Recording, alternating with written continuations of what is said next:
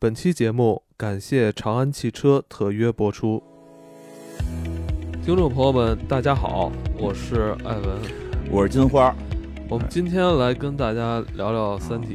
终于，终于聊《三体》了，对吧？《三体》其实这些年热度一直不减啊。对，我还记得在《三体三》出版的时候，嗯，当时。在公司里边，我看到有很多这个同事啊，就是人手一本摆在桌子上，对，别管读不读，一定要彰显我现在在读《三体》，我在读刘慈欣。对对对，我觉得这热度啊是逐年递增，一直到今年二零二二年年末到这个二零二三年年初了啊，现在。对《三体》的这个热度又一下高涨起来。确实，《三体》又一次热起来了啊，又一次热起来了。这我觉得科幻热，这是一个事件，这是一个事件，而而且我在我的朋友圈其实也。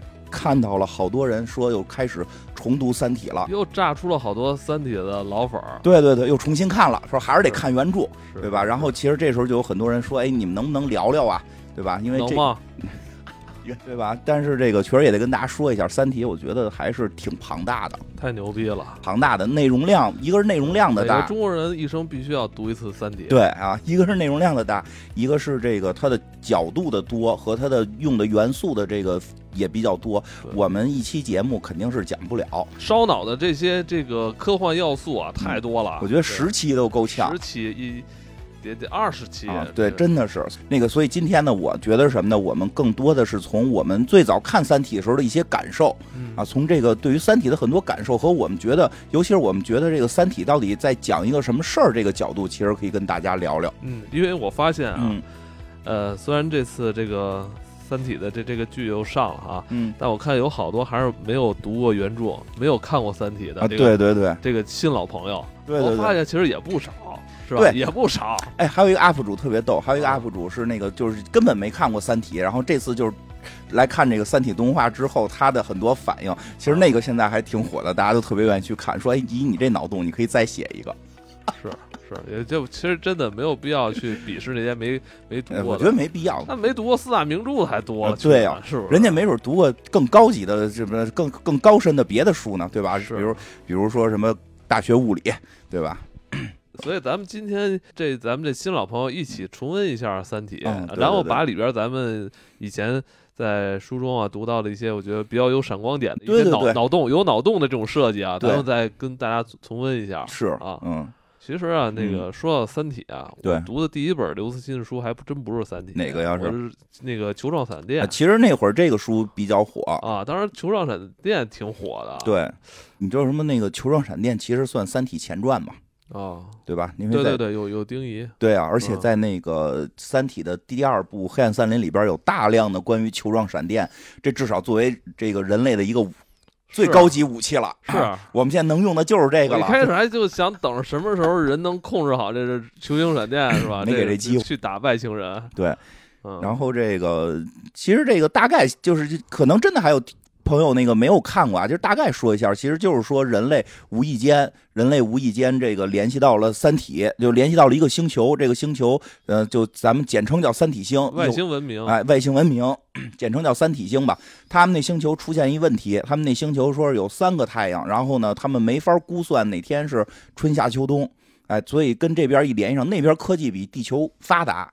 然后那边呢，就是最经典的一个话，就跟这边回了一条消息，就说你那个不要不要回答，就是你不要再跟我们联系了，说因为你要再跟我们联系，我们就看上你们那地儿了，对吧？我们就我们就跟我们就跟那什么似的，就是他这个我们就就要去你们那儿占领你们了，我们就要像人类欺负阿凡达一样去欺负你们了。就是你在那个网上有很多这个呃。帖子也好，还是这个视频评论区也好，经常会有人刷这个，不要回答，不要回答，不要回答，是吧？这个也是是这个书迷之间啊就是一点一一点就通的一个一个梗。对，当然了，其实咱们其实也可以跟。没看过书的这朋友介绍一下，为什什么不要回答什么意思哈？就是对，就是说，因为你要再回答，再给你再给我们发信号的话，我们这边就能监测到你那星球在哪儿了。现在呢，我们只是大概知道你位置。我是这个三体星，就是发消息说发不要回答这个，就是就是我们三体星，我是三体星的这个这个接收员，但是我是一个和平者，我一和平主义者，我不想让我们这个上边的领导知道你们存在。我我不希望你们被灭了，哪怕我们这块儿这个可能随时的这个就是出现他们叫什么乱纪元，就是这天上不一定是冷，不一定是热，就是这气候环境会特别恶劣。即使这样，我我也不希望我们说为了这个生存去毁灭你们。说我是我们这个，但是我是我们三体星少数的这么一员吧。好人，好人，哎，地球这边接收的呢，基于各种原因吧，大家有兴趣就可以去得看第一本嘛，主要核心讲的就是这个，基于各种原因，他希望三体星的人来。哎，希望三体星人来来降临啊，像神一样来降临。所以后边他们后边很多这种就是希望三体星降临的这些人都管三体星的这个叫主嘛。所以这就开始了一场地球人啊和这个三体星人要进行博弈了。因为离着非常远，说他们飞过来需要四百年，但是很早地球这边破获了这个地球这些这个这个人间，他们叫人间嘛，球间啊，球间啊，对，球间啊，就是把他们给破获了，然后呢就。就是知道三体星的人要来了，所以这四百年间该如何去对抗备战啊？如何备战？但是呢，这里边就出现了一些比较经典的一些这个眼前一亮的一些地方，对吧？首先是什么呀？首先就是这帮人间，就是第一个让我眼前一亮的，也是在第一本里出现的，就是这帮人间得招募自己的这个会员。嗯，对吧？这个人间不能就一两个，得希望有更多的这个地球人能够支持三体星人降临。但是吧，这书这书其实有意思，在这儿写的还是挺细的。他们这个内部也分各个帮派，就是他们这帮人间，就是叫三三体组织吧，里边也分各个帮派。反正有的帮派呢，就是原始的一些帮派觉得啊，我们这这这大事业不能让普通人参加，得是那有知识的。有知识有文化，哎，一个是能理解外星文明，一个是啊，他来了之后能做出点贡献啊。而且找精英哈，对，找精英，别说来一堆在这块儿说哟，这是一帮派，我们加入，反而外星人四百年之后再来呢。我现在加入，每个月能给我开多少工资？不要这样的。当然后来他们有些转变，觉得需要需要扩大更多的人，所以他们就做了一电子游戏，做了一个电子游戏，让大家来电子游戏里玩。这电子游戏里什么呢？就是要大家了解三体星文明是怎么回事儿，所以那游戏里有一个终极问题，就是什么呀？就是说模拟了三体星的文明，他们面临的困境是说有三个太阳，这三个太阳运动不规律，能不能现在来上线的这些玩家啊，上线的这些玩家能够提出一个方法，让三体星能够知道这太阳怎么动？说这里边还挺复杂，这里边有些有些有些这个组织的人认为说，哎，我们能算出这个三体星怎么动，那三体星这些人不就不用来了吗？他们就能预估他们的星球这个四季变化了。三体人排忧啊，解决 解对吧？他们也没想你你你文明比三体星低那么多，你你怎么对吧？但是相信了，自我相信我可以对吧？也有的是说说的，我们现在就用这个方法让更多的人来，等到想用用爱来感化三体人。但好像没人提出这个，想的是什么呀？是我先表忠心，等三体星真来的时候，不得用人管人啊？那个时候我的子孙后代哎就能够是这个。虽然比三体星人低，有这种想法的，这这地球人一定是之前被老被欺负的，对吧？对，想着三体人来了，三体人来了，我就能欺负他们了，对吧？都对，都是那样啊。这个呀，还还有的是什么呢？还有的认为就是人类文明有问题啊，干脆毁灭了得了，嗯，对吧？觉得这个三体星人那么苦，还那么努力的活着啊，人类这些就是这个世界的病毒，对吧？也集结了一些怎么说算比较极端主义者吧。是吧？对，反正那么几类吧。第一步有意思是什么呀？他们在这个游戏里边模拟如何从一穷二白、什么都没有的情况下去猜测天体。其实说实话，那段写的我觉得就挺精彩，挺精彩。我的脑洞也特别大，脑洞非常大，篇幅也挺长的。而且吧，他用了很多梗。嗯，他里边进去的好多人吧，就是你扮演一个角色，你可以扮演是这个秦，这最关键人物有秦始皇，对吧？有这个什么什么周文王，后边还上了好多科学家。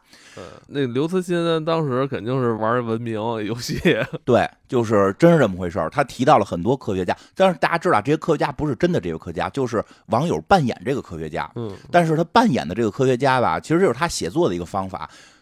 这个科学家背后到底是谁不重要，你只知道他可能是一个网友，他可能是一个玩三体游戏的网友，但实际他在这个。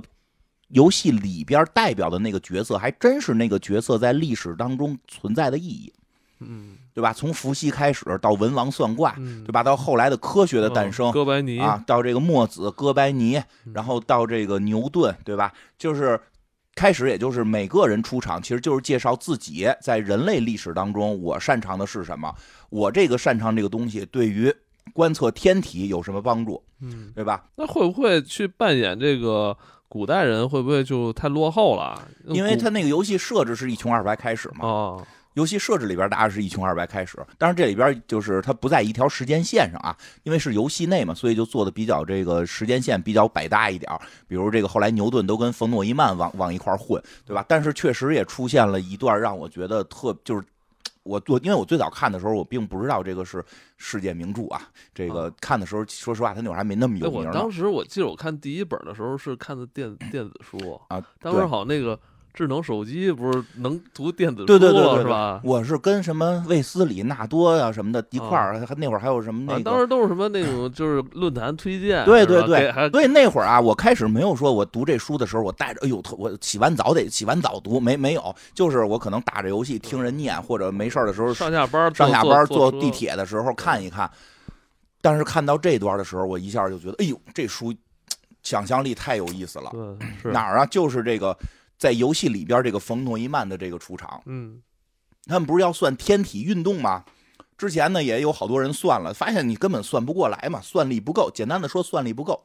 即使说像牛顿这种角色出现了，有了这个对于力学的掌握，对于这个微积分的掌握，嗯，啊，这这个因为真正要算到物理后边，一定要上微积分的，就对这些东西都已经足够掌握了，但是发现算力不够。这时候有一个游戏里边叫冯诺依曼，其实也是我们历史当中就是有一个人叫冯诺依曼，他是一个他来去到这个游戏里边找到当时游戏里的一哥是叫秦始皇的这么一个角色，是来去介绍说我现在能够上一套设备，这套设备能够帮助计算。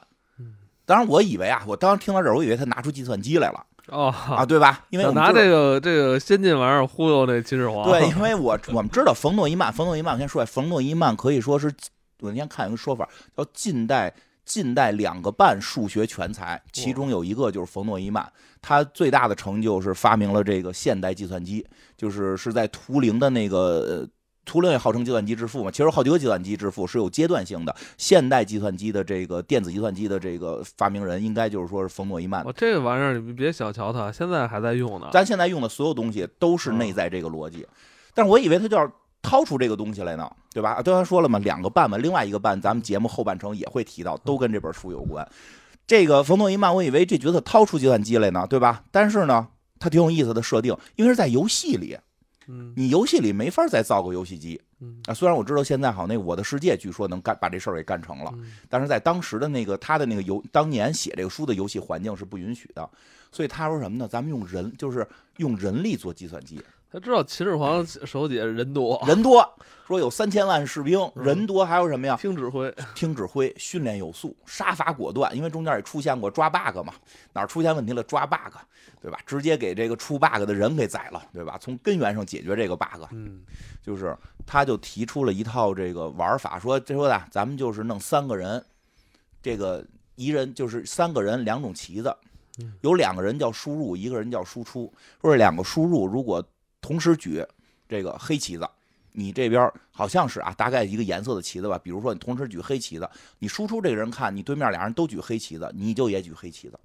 如果对面的两个人不是都举黑旗子，比如都举白旗，或者有一个黑旗有一个白旗，你就举白旗。就你只有看到对面两个人都举黑旗的时候，你才举黑旗。说你这就叫一个原件，人力原件，你这个叫。叫雨门，啊，后边就是还有飞门，还有什么那个什么什么，呃，不是不是叫雨门，还有那个货门，后边好像飞门什么雨飞门什么的。其实当时听的就有点一头雾水。电路元件，电路，其实学过电路基础信号。对 对，其实特别有意思是什么？后来一琢磨吧，这个就是电路基础信号。嗯。是用电来表示，就是他用人来给你讲，就是我觉得这点特别厉害。刘慈欣是在人用人力的方式给你讲这个为什么电电脑这个能做出来，为什么这个电子计算机能够做出来，它的基础元件是什么？基础元件就是这个东西，就是有好据说应该是有八个门，什么雨门，什么什么雨雨这个雨门、货门、飞门、什么雨飞门什么的等等。他在他在那个后边那书里写的还挺详细，挺详细，都有都有几种门。说因 因为什么呀？因为咱们那个电路其实就是能感感受到，呃，叫什么两种两种情况，一个是我通电了，一个是我没通电。简单的说是这样，它其实专业的还有更专业的说法，什么什么什么什么高电压什么的，其实就是简单说通就电灯泡就是两种形态，亮了跟没亮。嗯，这是电的一个特性。所以如果利用这个特性呢，我们想让计算机产生逻辑呢，就在里边设置这个东西。逻辑可能会非常复杂，但是我们就要从最简单的开始来去设定。什么叫语门呢？就是就是来了两个信号源。它这两个信号源，它与它都表达一件事儿的时候，我我就是这个，我就也表达这件事儿。什么叫或门呢？就是他们俩来了，有一个举黑旗，我就举黑旗，就是他或者他，只要有一个可以，我就也可以。就是他是他是他是把那个理论的东西，呃，放在这个活生生的人上来实行。对他他在我们现实生活中，他是在电路上去执执行的，用那个电子元件实行的。他用人力把这个最基础的东西给你解释明白了。而且他是什么呢？他也就是人类逻辑的最基础的东西。嗯，对吧？就是就像我想什么呢？就像是那个进位似的，就是那个二二二进制，你来了一个一，再来一个一，两个一加一块儿我就该进位了。对吧？我就举旗的，我也我也是一，我下一位也是一，我往前又进位，其实就是这个逻辑。那个或呢，就是判断事物或不或，就是你我们对于判断事物，就是说是或否等等这种词儿，其实在电路元件上都有一定的体现。啊，计计算机语言好像基础的也是这个逻辑。对，哎呀，我看到这儿时候我就太惊艳了，我觉得我说这个太厉害了。但是这个。冯先生要给这个秦始皇就是介绍这套系统是有什么就是最终的目目的吗？计算那个三体的运动轨迹哦，因为已经发现人力是算不过来的了哦，靠人脑子算难度很大。当然那一段写的特别有意思，他这些元件组成之后，说用了三千万士兵组成一个一个的元件之后再进行组合，哪儿是 CPU？哪儿是内存，哪儿是硬盘，它都有人去解决这些问题。最后完全用三千万人实现一个人力计算机，而且就是我听到这儿的时候，我就觉得有一有一个 bug 这里。这有什么 bug？人都不像电子元件啊，通电不通电，灯泡亮不亮，它可能人的犯错率高啊。是。没准还累了呢。对呀，人的犯错率高啊，对吧？他的逻辑是什么呀？就是说，如果你要解决一个，其实这也是这个计算机的一个一个内在逻辑，就是为什么就就是跟二进制有一定关系啊？就是说，你要判断一个很复杂的数数学的一个计算，你比如两位数乘两位数，三位数乘三位数，这人得学去，是不是？这人得学两位数乘法、三位数乘法，得乘法，还得列列列式子。但是你现在就看举旗子，你需要的你的智商不用那么高。只要最后培养成机械的这个形式，你就可以完成这件事儿。我们以人力来进行大型计算，你做这个最简单、最机械的工作，但是也非常有意义。哎，对，哎，就跟画 圈似的。这就告诉你了，为什么要工作？工作的意义。对你，但是人一多了，你说我天天就举旗子，我看他是不是黑的，这有什么意义？但是人多了，组成了意义。秦始皇的人，对，就你不要再思思考有没有意义这个事儿了。而但是就是里边他就后来写到了，有人举错了。哎呦。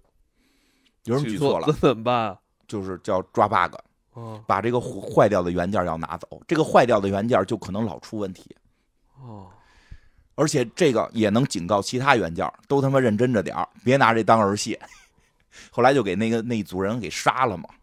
然后就再用其他组来代替它，然后来降低这个程序的。这个大脑可以想象，这个场面还是非常壮观的哈。对，它虽然是在游戏里实现，但是它在那个文字里边去表达的，能感觉到那种壮观。而且突然会联想到什么呀？就是说他呀，这冯诺依曼是从这个说是从国外来的，当然这秦始皇这个角色是是这个这个咱们国内的角色。咱们当时秦朝时候有人啊。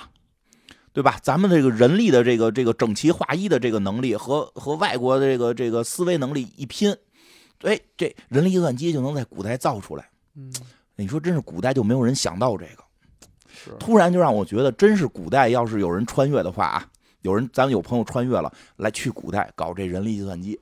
哦，虽然挺耗时间、挺耗人吧，但是真的还挺有意思的。所以那那一下就这本书。就让我觉得有意思，他的想法既有脑洞，对他的想法啊，就是因为当时当时感受到了这个这个科幻，因为确实我最早咱们不是说过，咱科幻那个最早栏目老在那个悬疑里头拼一块儿嘛，就是听着听着，其实就会听到一些悬疑项比较重的故事。就这个，我一听到这，这个是绝对的科幻，这个科而且科学基础还挺深的。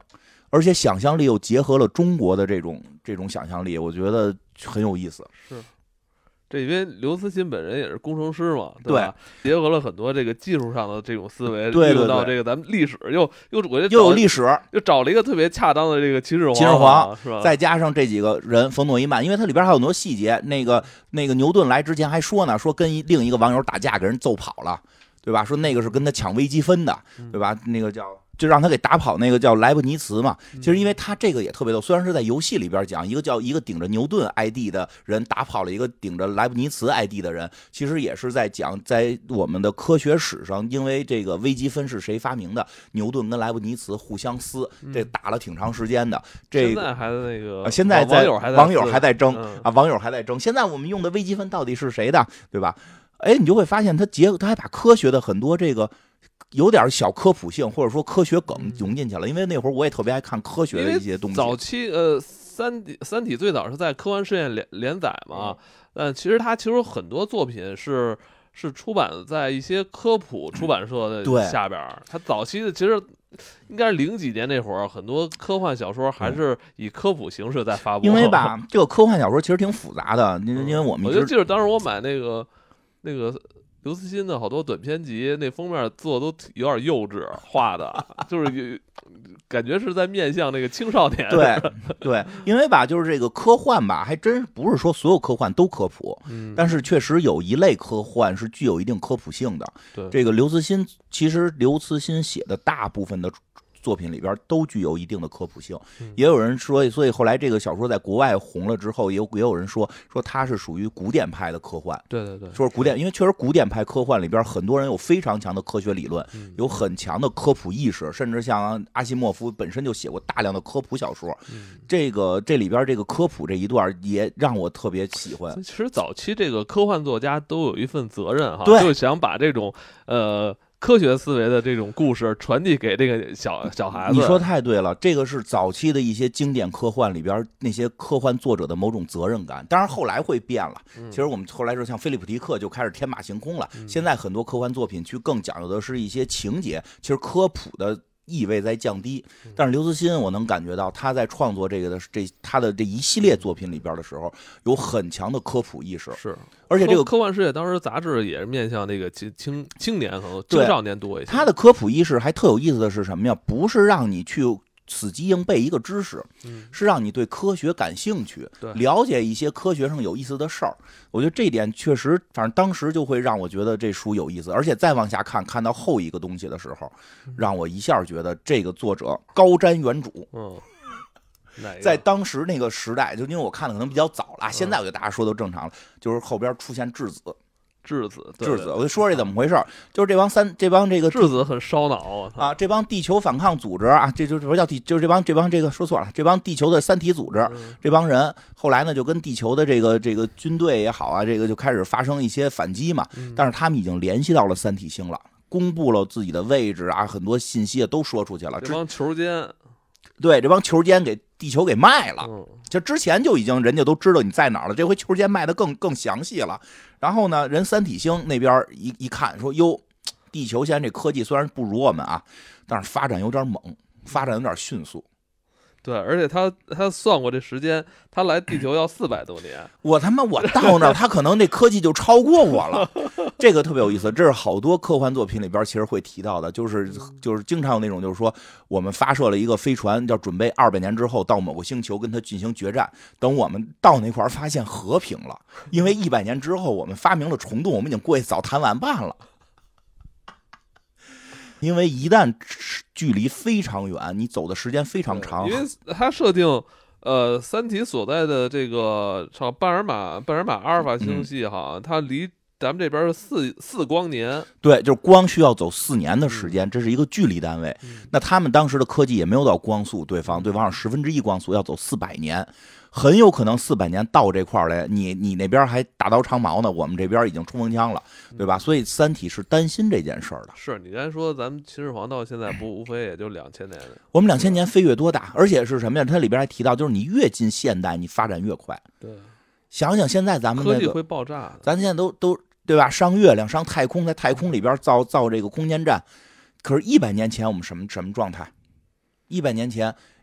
一九二几年啊，那会儿飞机还木头的呢那时，候那时候打的热战还登登的挖挖挖战壕呢。，还用人推呢。对呀、对吧？那会儿一战刚结束嘛，无人机主力了。对，现在无人机主力就这一百年发这个，因为它这确实牵扯到打仗啊，就这一百年我们的战争手段都发生了什么变化？嗯所以那会儿《三体》就。三体星就说：“那那意思就是我们不能这么傻了吧唧。虽然说四百年我们也发展了，但我们四百年之后我们再发飞船出去，不是到那儿还晚吗？嗯，他们又发展了，你就永远有一个时间差打不过他。所以他们呢就想了一个办法，光走得快，光四年就能走到。咱们呢先发射点能达到光速的东西。你说让这个人加速，让飞船加速到光，他们还做不到。但是呢，有东西能加速到光速，就是粒子。因为现在咱们人类也可以把一些粒子加速到很大，因为粒子的质量轻嘛，对吧？甚至有些粒子可能都所谓的没有质量等等的，这个好像能够做到。所以他们呢就往地球发了两个质子，早期是应该是质量的质，啊，质量质就是质子，它是它是粒子内部的一个一个，我们就学学化学的时候应该学过，里边有有有什么质子、中子什么的，嗯就是一个原子核内部的一个结构的这么一个东西。但是后来我记得老师以前说切开之后还有，对切开之后还有原子核奔原子核里头去，还有发过来一质子。因为后来到到地球，它后来有一个解说，后来到地球这个东西，它是一个具有 AI 性质的，给它人格化了，说我们这个这个东方有一个小破国，那小破国上人人老叫质子，咱们就管它叫质子吧。就后来就以这个日本人的形象给这个质子给塑造了一下，后边还有什么查到一些这个设定，就改成智力的智了，嗯对吧？就是其实早期它指的是发的原子核内的那个质子。嗯，那发这个东西 有什么稀奇吗？我们地球也有啊。哎，它这东西它可以控制这质子，哦，咱们控制不了，那就是个质子啊。他是说什么？那会儿他就提到了，其实他第一本里边就提到了有一个有一个升维降维的概念。嗯他说你把这个三维的东西给它二维展开，面积就很大。简单的说啊，简单的说，一个面包，一片面包搁在那儿就是一个方块嘛，你给它就就给它切成一片一片一片，摆开能摆一桌子。对，它往二维上展呀、还有大了。对，它还跨维度，可以嗯展得非常非常非常大，嗯，可以展得非常非常大。这个时候展开了之后，里边它给你上电路，就是给你里边弄成一个 AI 智能了。所以它它和它最后收回来的时候，它收回来的时候是一个质子，非常非常小，人的肉眼不可看，在原子内部，但是它可以展开在里边设计东西，所以这里边是一个就相当于飞过来一个质子那么大的电脑。哦，一个探测器是吧？对而且它可以监控着，对，它还能动换，里边还有能量，还能动换。这就是一武器啊对，但这武器说实话没没什么攻击力，拿一质子撞我你也撞不死我。啊！你拿一质子，就算你找反物质炸一下，也就是炸个也炸不了那么大的啊这个、这个。关键是你咱找不着它哈。对，但是厉害在哪儿？这就是我第一次看到这时候，我觉得，哎呦，那会儿还不知道刘慈欣是谁呢啊，就觉得，哎呦，这个作者高瞻远瞩，前瞻性太强了。一看作者名字佚名 啊，那那时候好多电子书都是艺名，没有，那会儿我买的就已经写、写刘慈欣了，正写刘慈欣正版了，正版对。他说什么呀？这个东西来啊，就为了来撞地球量子这个对撞机里边的那个那个对撞那一刻的时候，那个质子就是什么意思啊？就是我们现在人类，比如在欧核中心那个欧核，欧核，比如这现在好多科幻作品里都提到欧核中心嘛，啊对吧？说门口有一个湿婆跳舞，对吧？它这欧核中心是什么？底下就是有大型加速器。就是给这一颗粒子哇加速，加到足够快，让两个粒子啪往一块儿一撞，啊一撞它不就撞碎了？简单理解啊，撞碎了，但实际现实没有那么简单。不好不好，俩人不好撞上哈，但是人家那设备就能撞上了，能撞上。就能撞出新粒子。嗯，你想知道这里边是什么，你就让两个人碰一碰，对吧？一碰，啪就出新粒子，你就能够对这个质子再内部的一些东西去理解，什么是夸克呀，什么什么什么希格斯粒子啊，就这些东西都出来了嘛。这这些年不是前些年一直在讲什么上帝粒子，很多这种这这这些研究嘛。哎，我们对这个东西研究的越深入，哎，其实普通人会觉得，你说研究这玩意儿有什么用？研究这原子我也看不见，原子里边有一质子，这质子再打开里边说有夸克，上夸克下夸克，这夸克那夸克，有个屁用啊，对吧？一分钱不挣，能 能干什么？我都都给夸克充值了，你给夸克网盘充的值，对吧？那夸克网盘是从这儿来的嘛，嗯就是那个名字取名从来，有什么用？对吧？但是你看，三体星来干嘛？就阻止一件事儿，就是当我们的物理学家要让两个离子往一块撞的时候，他站中间给你挡着，他不是瞎捣乱吗？就不让你撞。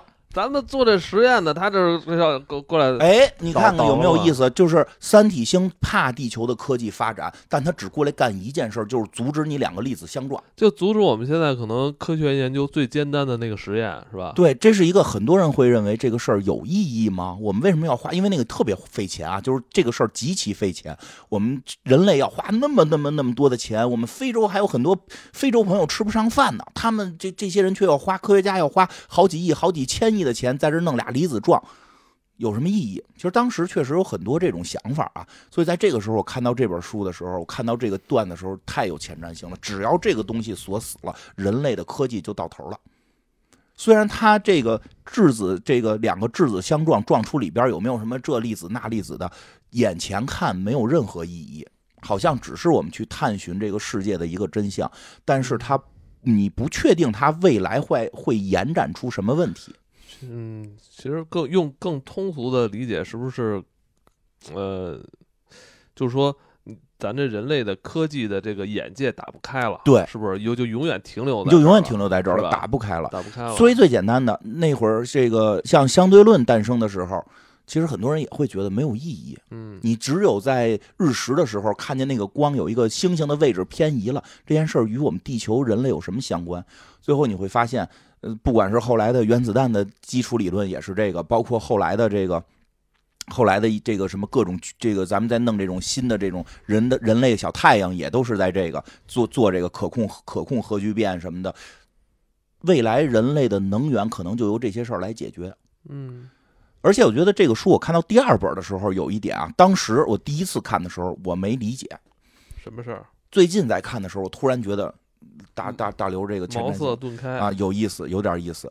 因为他提到什么呀？就是他提到不是后边有有那个面壁者，就有就是有帮人要对抗三体人，他们要这个这个这个质子这条线，先把你物理物理的这个最尖端的这条科技线封死之后，大家就想别的办法对抗这些三体人嘛。有人就想，我们应该从意志上边战胜他们。意志，意志，思想意志，哎，思想意志，这听着这这东西挺高级。就开始研究人没有这个啊，对，研究人类大脑，人研究人类大脑，结果发现研究人类大脑这条线也被锁死了。为什么？因为这条线往上爬，最后也跟两个质子相撞有关。哦，那这等于它不仅仅是一个科学问题，它还是一个哲学问题。其实说的夸张了，实际是什么意思？就是说。人类大脑的研究，因为据我所知，现在就是有量子力学方面的诺贝尔获奖者，在拿到了物理奖之后，转向了生物学，去研究人类大脑里的量子力学问题。到底意识的本真是什么？是啊，他就就那么一个。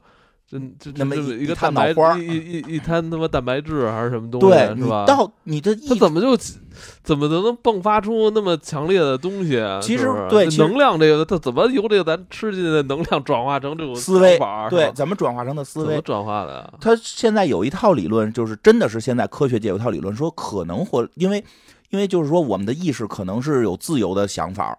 嗯，那么这个时候就会发现，这个物理学的东西，原有传传经典物理学东西都是有有迹可循的，有因必有果嘛。所以你就好像你没有你没有独立思想的能力，是你就是咱不是上期刚做完那什么吗？啊，那个那个那个很久以前的对古怪迷信，对，还有我回去在想，我就后来我回去，我昨儿就想这事儿，你说会不会？咱们的身体其实是是就像一个机器一样，不是哪边打开个那个电门什么，可能就一下就能更超频一点。对，但是呢，其实挺有意思的是什么呢？你会发现呢，好像不是这样。但是在物理学层面是有一个东西是确实不受因果律影响的，就是在量子力学层面。就是在微观粒子层面，现在因为前两天好像前两天颁那诺贝尔奖，不是大家都开始把量子力学往玄学上引嘛？但确实是它是有一定随机性的，而且是真随机，不是假随机。就这里边好像又没什么规律啊。对，就但就是说什么说这个的没规律随机性，其实是跟人类的思想是类似的。它会不会是在大脑中量子力学的部分才跟意识是有一个更强的关联？所以现在真的是听你说这套有点像他妈两千年前的那些，但是你得修修，是不是又要到李东斌？我操，没有吧？这回不到李东斌，就是因为现在就是有尖端，就是咱们现实生活中有尖端的物理学家在研究人类的思维，发现往下可能是量子力学。哦，其实这点也很好理解啊。如果我们没有，如果我们没有对于原子层面的认知，可能很多高级的显微镜啊，什么电子的显微镜出不来，我们对于身体的认知就会受阻。是。所以，其实你会发现，很多科技走在最前头的是那个底层的那个基础物理，基础物理。但是在很多时候，其实大家会意识不到，会不觉得这个东西很重要，会更觉得可能说的，哎，我眼巴前可以看见的，我是不是能做一个大火箭更重要？但如果你改变火箭的能源，因为这个《三体》里边后来也提到嘛，到底是用化学能，还是用后来的这个这个核聚变能？对吧？因为你核聚变，其实你就需要尖端的尖端物理，对吧？张北海不是这里边一个重要角色，张北海在第二部一直就是折腾这点事儿嘛，对吧？你会发现都跟这个有关。因为为什么那个我们在三体故事里边能做这个可控核聚变什么的，是因为我们有基础理论，那个东西我们已经有了这个那那个层级，我们已经研究差不多了。里边后来咱们那个人类科技就是在爆炸的这种裂变的过程中，都是发现了。一些底层的这个规则啊，对，现实中是这样。在《三体》，由于底层规则没改变，只能把原有的技术进一步发展。因为聚变这件事儿，我们已经研究明白了，所以它能继续发展，所以它发展的很好。但是你再往下，但是就是你说的这些这个嗯物理的这基础法则嗯，这个是我们去发现的，它对啊，是它其实本身就存在于我们这个大宇宙里边。对。我们在发现，我们在努力去发现、验证它、研究它，是不是？对，总结出规律，然后利用但是我记得在第一部里边，那个那个杨东，嗯，他为什么就自杀了？就是他发现他研究不了了。他不是说物理死了吗？嗯，因为质子锁死了。就是他的意思是说，质子来到这儿，你质子跟质子再撞，比如说我有一个猜想，一般的逻辑是这样，就是我现在有一个猜想。我有一个物理层面的猜想，然后由用数学的工具去对它进行验证。验证结束之后，一定会有一个现实的例子来去进行佐证，就是力实力去去证明我这套理论能走通。能走通。那你现在有很多种猜想，比如现在弦论就是一种猜想，但是据说弦论这个猜想，《三体》里边利用了很多弦论的逻辑，就是说有十一维啊什么的。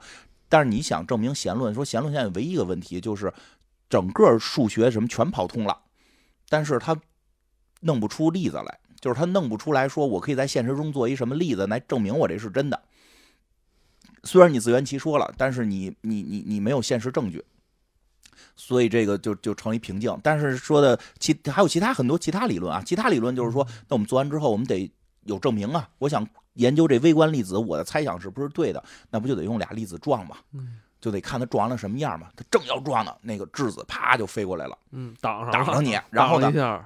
撞，它会也会被撞，撞了之后，它就给你变成一个随机变成一别的，每次给你变的都不一样，你就不给你这正确答案，不给你正确答案，哎，对，他不给你正确答案。在这个故事里边，《三体一》的故事里边，就有大批科学家崩溃了，就崩溃了。他怎么开始不知道有三体星？他们为什么自杀呀？我分析啊，他们那会儿还不知道有三体星的人来呢，就是不知道有质子在这儿。但这个时候他发现，他每做一次实验都他妈不一样。物理的基础是什么？就是我对一件事情反复观察，它是一样的。如果不一样，里边有变量，我找到变量在哪儿。他每次不一样，这不就成他妈赌博了吗？是不是？对，吃骰子。哪怕是量子力学，它最后出概率、出函数，虽然每次观察不一样，但是有一个比例，他们也发现了，科学家也发现了有函数上的一致跟比例上的一致，对吧？但是你这回可好，哎，这次啪撞完出一大象。是，下次撞完之后是他是个屎，科学家彻底崩溃，说我这是到在赌博呢，我这还是在研究呢。哎，比赌博还恐怖，赌博你知道，你押上钱，要么输，要么赔。这回不是，这回你押上钱，下回可能直接你坐船上了，就就都是就都是完全无厘头的变化。他书里边没有明确写那么细，但是我觉我通过文字的感受，他说物理死了的原因是他的实验的他在不知道有质子来捣乱的情况下，他实验发现所有他们的这个物理的最基础的理论，就是我们可以对这个世界进行观察、发现规律、总结规律、利用规律是实现不了的，因为我们会发现每次都不一样。每次都不是一样不一样的问题，每次都他妈是不同维度的这个这个展现给我，我我发现我根本没法观察这个世界的规律，从底层认为物理不存在了，如果一个人一辈子研究这个事儿，相信这个事儿，说实话，我觉得就是说，你你相信科学的这个东西之后，确实会会会相信科学的逻辑，并不是相信科学的结论，因为科学的结论不停在推翻，其实也不叫推翻，叫不停的在进化。你比如从牛顿力学到了到了这个相对论。其实是把很多更特殊，就是会发现牛顿力学只是特殊相对论，就是相对论里边的一个特殊情况，就不用考虑那些问题。低速情况是怎样怎样，对吧？你会发现你能发展越来越多，你是有一条脉络的，而且是有一个你坚信的科学的基础，就是我能观察到规律和利用规律。但这时候他发现他信仰的这个东西没了，动摇了，动摇了，这东西。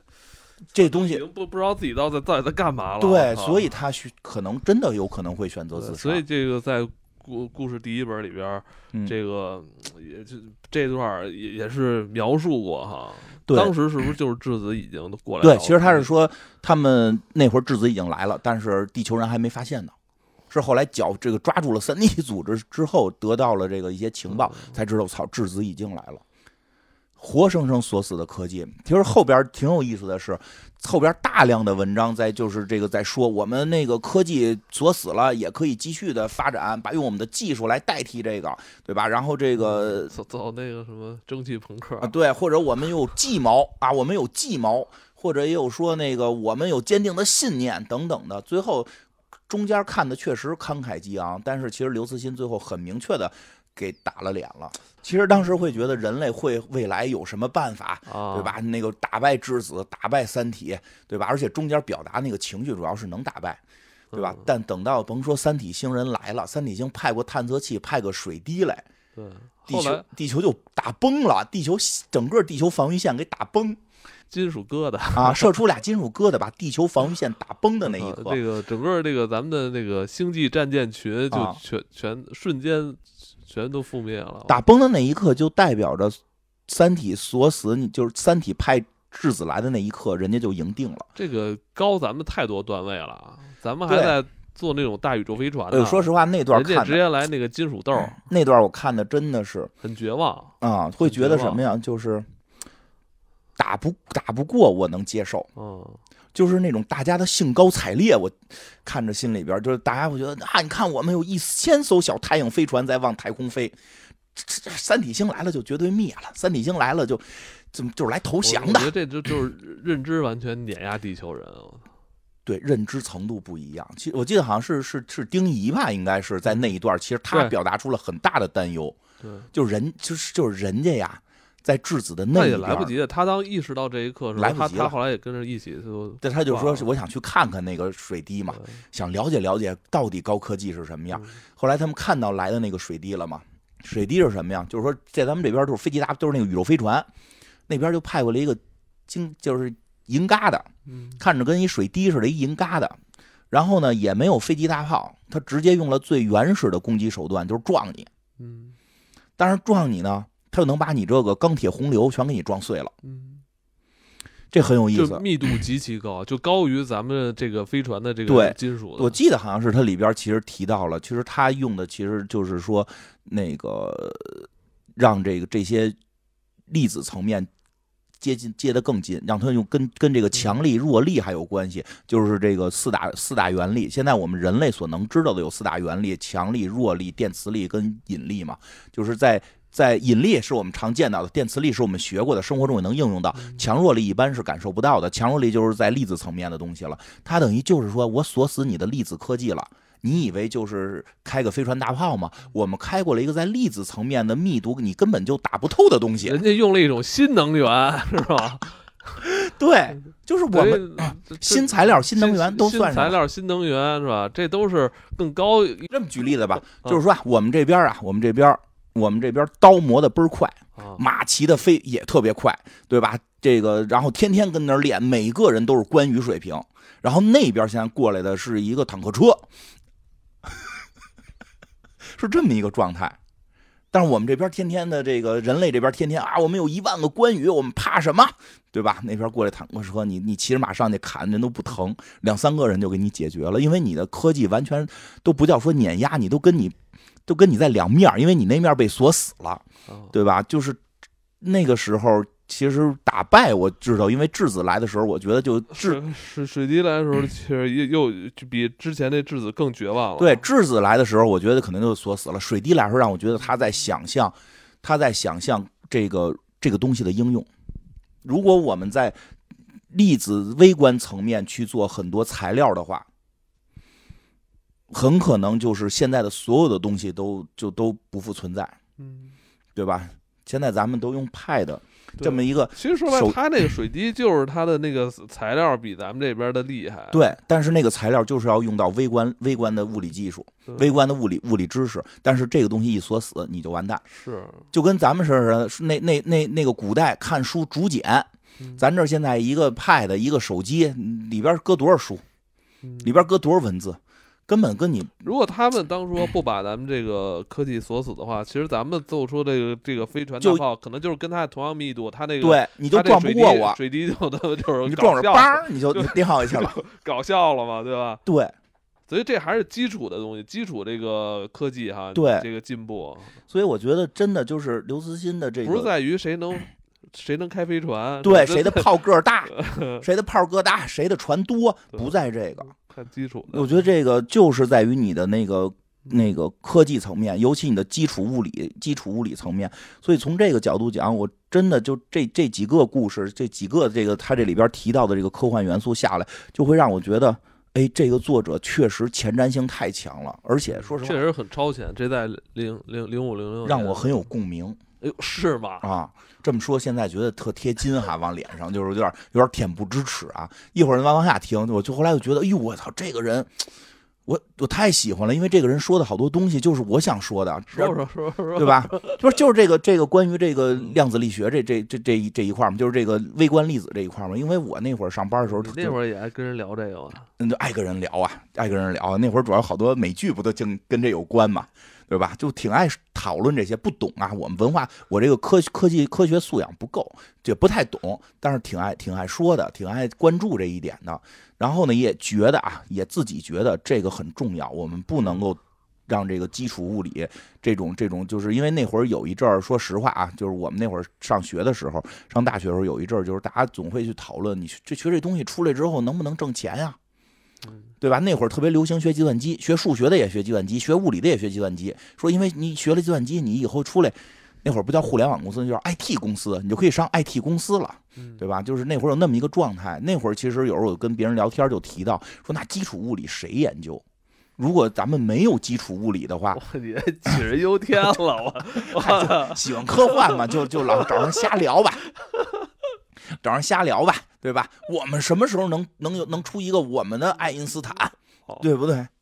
就是总总会提这些。但是那个时代，因为我看的比较早啊，那个时代看到这个第一个故事的，就是这个第一本的时候，就觉得哎呦，一下就觉得担忧了啊，更担忧了。说看来不止我一个人担忧啊，哦，就是还有一个叫刘慈欣的作者也很担忧啊。后来还知道人家高度比我高多了，当时主要是不不还他还没有那个获奖呢。所以就是那会儿开始就觉得这书确实不太一样，所以啊那会儿我就特别希望说看这个故事的人，看这故事的朋友能体会到这个大刘所表达的这种科学的重要性跟前瞻性。嗯，这个对吧？而且你看这故事里边，他四百就是现在的科技被锁死，是影响四百年之后的战斗，所以我觉得我们就非常需要这种这种科学的前瞻性。对吧？而且同时，我也觉得我们也非常需要这种具有前瞻性的企业。对，像咱们长安汽车啊，就是这样有前瞻性的企业。随着咱们长安汽车第三次创业，展开了创新创业计划，其中啊，像这个香格里拉计划、北斗天书计划，也都取得了不错的成果。有点意思。这些计划的名字啊，听起来就挺像这个《三体》故事里面这些计划的名字。对，可见啊，咱们长安汽车已经开始向智能低碳出行的科技公司迈进了，真是这么回事儿。而且吧，我觉得更有意义的是什么呀？这个咱们这长安汽车和三体宇宙的深度合作啊，是是，对吧？这个是对咱们中国科幻发展的这个非常重要的一个支持。对吧？我我觉得我经常也说嘛，咱们这个科幻就是以现代科学为基础，去帮助大家畅想未来的重要环节。这个咱们《三体》这故事里边提到这些科技的前瞻性，我觉得确实是一个警示，对吧？这个支持科幻呢，其实就是支持未来，对吧？我觉得长安汽车对科幻的支持，就是他们的这个前瞻性跟使命感，是对吧？这个非常重要，非常对吧？这个咱刚才其实提了好多这种，就是嗯当你的这个。呃，你的底层科技的应用是吧？要超过别人的时候，这个呃，往往就是在很短的时间里边，对，这是爆发出来的。你一旦这个基基础的东西一一提上去，爆发的很快。是，其实《三体》里边他也提到，你说叫科技爆发嘛？对，而且吧，咱们刚才其实说的是什么呀？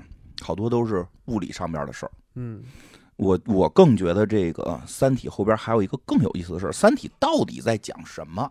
当然，这故事大家都知道了啊，嗯因为后边相对会悲观一些，嗯后边相对悲观一些。最后三三体星跟地球出现了一个制衡，嗯就是有一个叫罗辑的这么一个罗罗教授，罗辑这么一个罗教授，他那个最后发现了一个黑暗森林法则。这一会儿我会会可能会再讲一讲啊，但是先说一下大体。他发现了黑暗森林法则，就是说不是光咱俩星球，还有别人呢。嗯你他妈打我，我就找更厉害的打你，我把你那信息公布出去不就完了吗？对吧？所以就是互相制约了。但是这个罗罗辑等于发现这个相对就是他证实这件事儿相对晚了一点儿，没有提前制约。三体都打过来了，三体星人都打过来了，才去进行的一个制约。但是那会儿三体星已经已经给地球又来的水滴又给地球进行了新一部分的锁死，比如锁死了那个太阳的一些这个这个以太阳进行中转进行发射信号什么的。而且这故事也特别逗，从一开始就是说三体星只怕罗辑，要要杀罗辑，嗯对吧？？然后呢，最后这个罗辑还是用了一些其他的非常有智慧的手段，因为它里边也提到三体星人啊不会撒谎，啊，对？吧？不会撒谎，用了一些那地球人是说跟想是不一样的。对，说跟想不一样，三体星人这想就是说，说就是想，都脑电波交流，不会撒谎。所以这个 罗辑呢，就是用了一些又又又一次布了一些局，哎，把这个说的我还是能放太空发射信号，对吧？去这个让更强的外星人打你，嗯对吧？因为你看我暴露了身份，你就打我，那么你暴露了身份，别人也会打你。难道这宇宙就没有比你再强的吗？对吧？以这个形式来进行了。其实说实话啊，后边有一点点计谋，但其实我觉得更多的其实不是在于计谋层面，是在于他的制衡能力。嗯，因为他其实他中间还提到过，说那个质子在那儿学看三国，说这看着就费劲，因为我们人不说谎。其实三国的核心吧，计谋是一部分，更重要的一部分是是是是是是制衡，对对对，是家族之间的制衡，氏族之间的制衡。对，还有国与国之间的制对，衡。就典型就赤壁之战嘛。对呀是吧？啊，刘刘备跟孙权的这个合作揍曹操，对吧？嗯？然后这个互相让对方揍揍揍他，都有这个制衡问题。嗯你细看三国，制衡在里边很重要的，所以其实后来逻辑用的是很多是制衡嘛。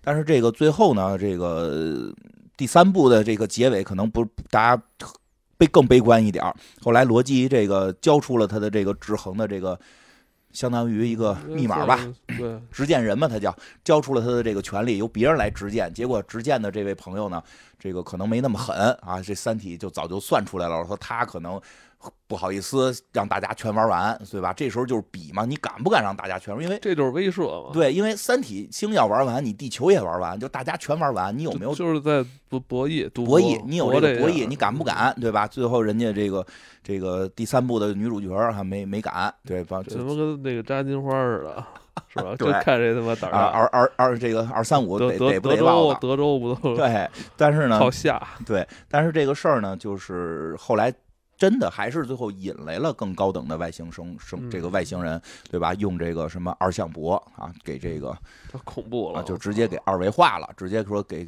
给二维化了，降维了。因为他那个逻辑里边讲的是说，他其实从弦论出发，认为世界好像应该有十一维。有十一维，然后那个大刘的观点是说有十一维，为什么我们现在只能感受到三维呢？嗯，是因为是因为那个那几维都被降过了，哦，所以现在人在继续讲，说之前曾曾经很高，但是后来就是就一次一次的大战，就一次次打，大战每次打就是降一次维，每次打降一次维嗯啊就有点甚至后来一些高等的文明主动把自己先降维啊！我要在更低维活着啊，就就这我有这能力，我有这实力。看这时候，我就刚才跟你说，这不就是那个我们网上常说的嘛，就是嗯傻叉经常是把你降到跟他一样的水平，然后用他熟练的经验打败你。但是这个就说一下，《三体》的这个文化现象也很厉害，就是基本上相但是当相当于他发明了一个词儿啊，叫降维打击。降维打击，这个词儿，据我了解，应该是《三体》这个第三部之后被用的比较多的。叫降维打击。降维打击，反正从故事上我看呢，最后就感觉非常的非常野蛮，也不讲道理。对我打你没有任何嗯原因，就是因为只要我看见你，我就要把你。对，黑暗森林嘛，因为我哪知道你打不打我呀？但是我说一下啊，共共那个同发展，共同富在裕啊。在《三体》这个世界里是这么设定的，但这并不是刘慈欣对于整个宇宙的认知，因为刘慈欣还有其他作品呢，嗯他不是还有要饭的爹跑他妈地球要饭来的故事呢吗？嗯，对吧？就是那个上演上帝，上演上帝，对吧？那个那个就是还还有好多这种外星，还有那外星故事过来检查你学习好不好，你会不会牛顿定律？你会牛顿定律，我们就不打你。但是真的很残酷，这个世界，包括他后来出的三体是它歌歌者文明，根本就就就就是哎就三体感觉就是你走悲观，，就你走在大街上，你看见一只臭虫，嗯，三体是悲观的。三体的最后的结尾是走向了悲观的一个结尾吧，但是刘慈欣有些结尾是乐观的嘛。但是我想说什么呢？就是到底他整个这故事故事情节大概这样，我们简单讲，大家有兴趣可以去看原著啊，或者说这个看一些更详细的解说。他关于关于谋略呀、制衡啊、人物性格方面，我们就不多讲了，因为讲不过来。但是我想聊聊一个有一点是什么呢？你说它整体最终可以去给它总结出在表达的一个东西，其实挺有意思。嗯，其实也跟我们刚才那那那一部分去聊到的这个科技不能被锁死有一定关系，嗯就是什么是对我们最重要的。其实我觉得啊，从这个标题就能看出来，叫《三体》，主角是三体，不是三体星人，就是三体。三体啊，因为这个词儿吧，因为它不是现在也翻译成外国的这个英文了嘛，其实就是这个《三体》的这个名字。什么是《三体》？这个名字是不是刚诞生的？是不是这本小说诞生的？其实不是，其实不是很早诞生了，这个这是一个数学问题。嗯，这是一个数学问题，就是三体，所以我会就叫三体问题啊，就叫三体问题。当然，他这个数学问题就是跟那个在第一本里边写到，我们大家去玩那个三体游戏的时候，秦始皇提出来的，我们这个三个星球到底怎么动，跟这个就是这个问题。所以其实就是想其实那个早在第一部就就就就把这个核心问题抛出来了，对。但其实就看的时候也都没注意，其实你会发现，如果解决了这个数学问题，后边的问题全没有，啊这是说这个呃三体星人的这个困境吗？生存困境，是不是？如果三体这个数学问题解决了都没有，其实我觉得也表达出了这个刘慈欣对于数学、对于科学的这种尊重，这这种关注，他认为这个东西的重要性之高，嗯，他有他对这个是有这敬畏之心的，绝对有敬畏。对，你就说这词儿敬畏，因为那天我跟艾文聊呢，你说我们喜欢这个，我说我们自己学习好嘛。我初中数学还不错，我高中数学就不及格了。行行，别凡尔赛了，不是，就确实不行啊。但是那天我跟艾文说，但是我们有敬畏之心，我们觉得会这个的特厉害，我们觉得这东西是是是是天才，就是能把这弄明白，我们特别崇拜他，真的是这样。但是这个问题，因为哎你的以前只是舔一个人，现在你要舔一个群体了，不是因为说什么呀？说舔你现在舔一门学问啊，嗯，那我必须舔。我跟你说，我对于数学的舔，那不是一般的舔，我非常的这个我看不懂。我说实话，我到微积分我也不太明白，我只明白基础理论，做题全不会。我微积分就考三十多分儿，这个但但但是我真的很喜欢，嗯，就是这个，而且什么呢？确实有时候我们会觉得说，总有朋友说 说，哎呀，数学好有什么用？或者我甚至看到，在现在这个互联网时代，很多人就以数学不好来标榜自己，说我是一个数学不好的人。我觉得好不好真的不重要，每个人的天赋会不一样，但我觉得至少应该对数学有一定的这种敬畏之心，或者说足够的去尊重数学、尊重物理学、尊重这些科学，也尊重这些科学家。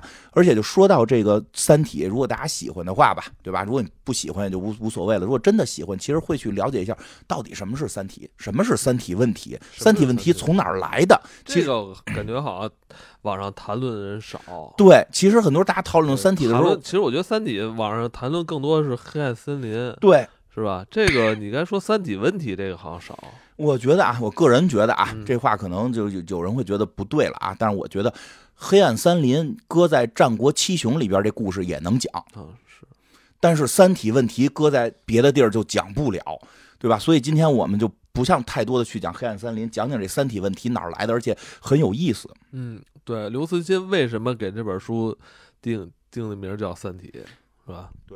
这个《三体其实》按理说，我记着，我记着最早第一版书时候，它这个主标题是《地球往事》，啊，对，是吧？对对对，地球往事那是副标题嘛，三体啊啊，后来从第二地球往事就开始就就要三体三体二，地球往事是它那个系列，系列一个系列叫地球往事三部曲，有三体，后来三体火了之后，他又继续写三体了嘛，对吧？这个实际上在我们现实生活中啊，一一八几几年的时候，有一个这个瑞典的这个国王奥斯卡二世。他呢，就是国王嘛，有钱嘛，他就找他的这个科学家朋友啊，这个他的这科学家大臣说，咱们能不能提升一下国际的这个声望？说怎么着？说我出钱，嗯，啊是这个两千五百，这个两千五百克朗金克朗好像是两千五百金克朗啊，拿拿出来，咱们这个招募啊，谁就是弄一个有奖竞猜。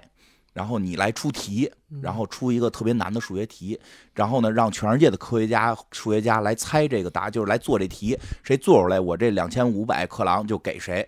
所以这科这个他这大臣也很乐意干这个事儿嘛，也是给自己提升名声嘛。他就提出了四个问题，好像是其中一个问题叫，就是这个三体问题的最早雏形，叫太阳系是不是能稳定？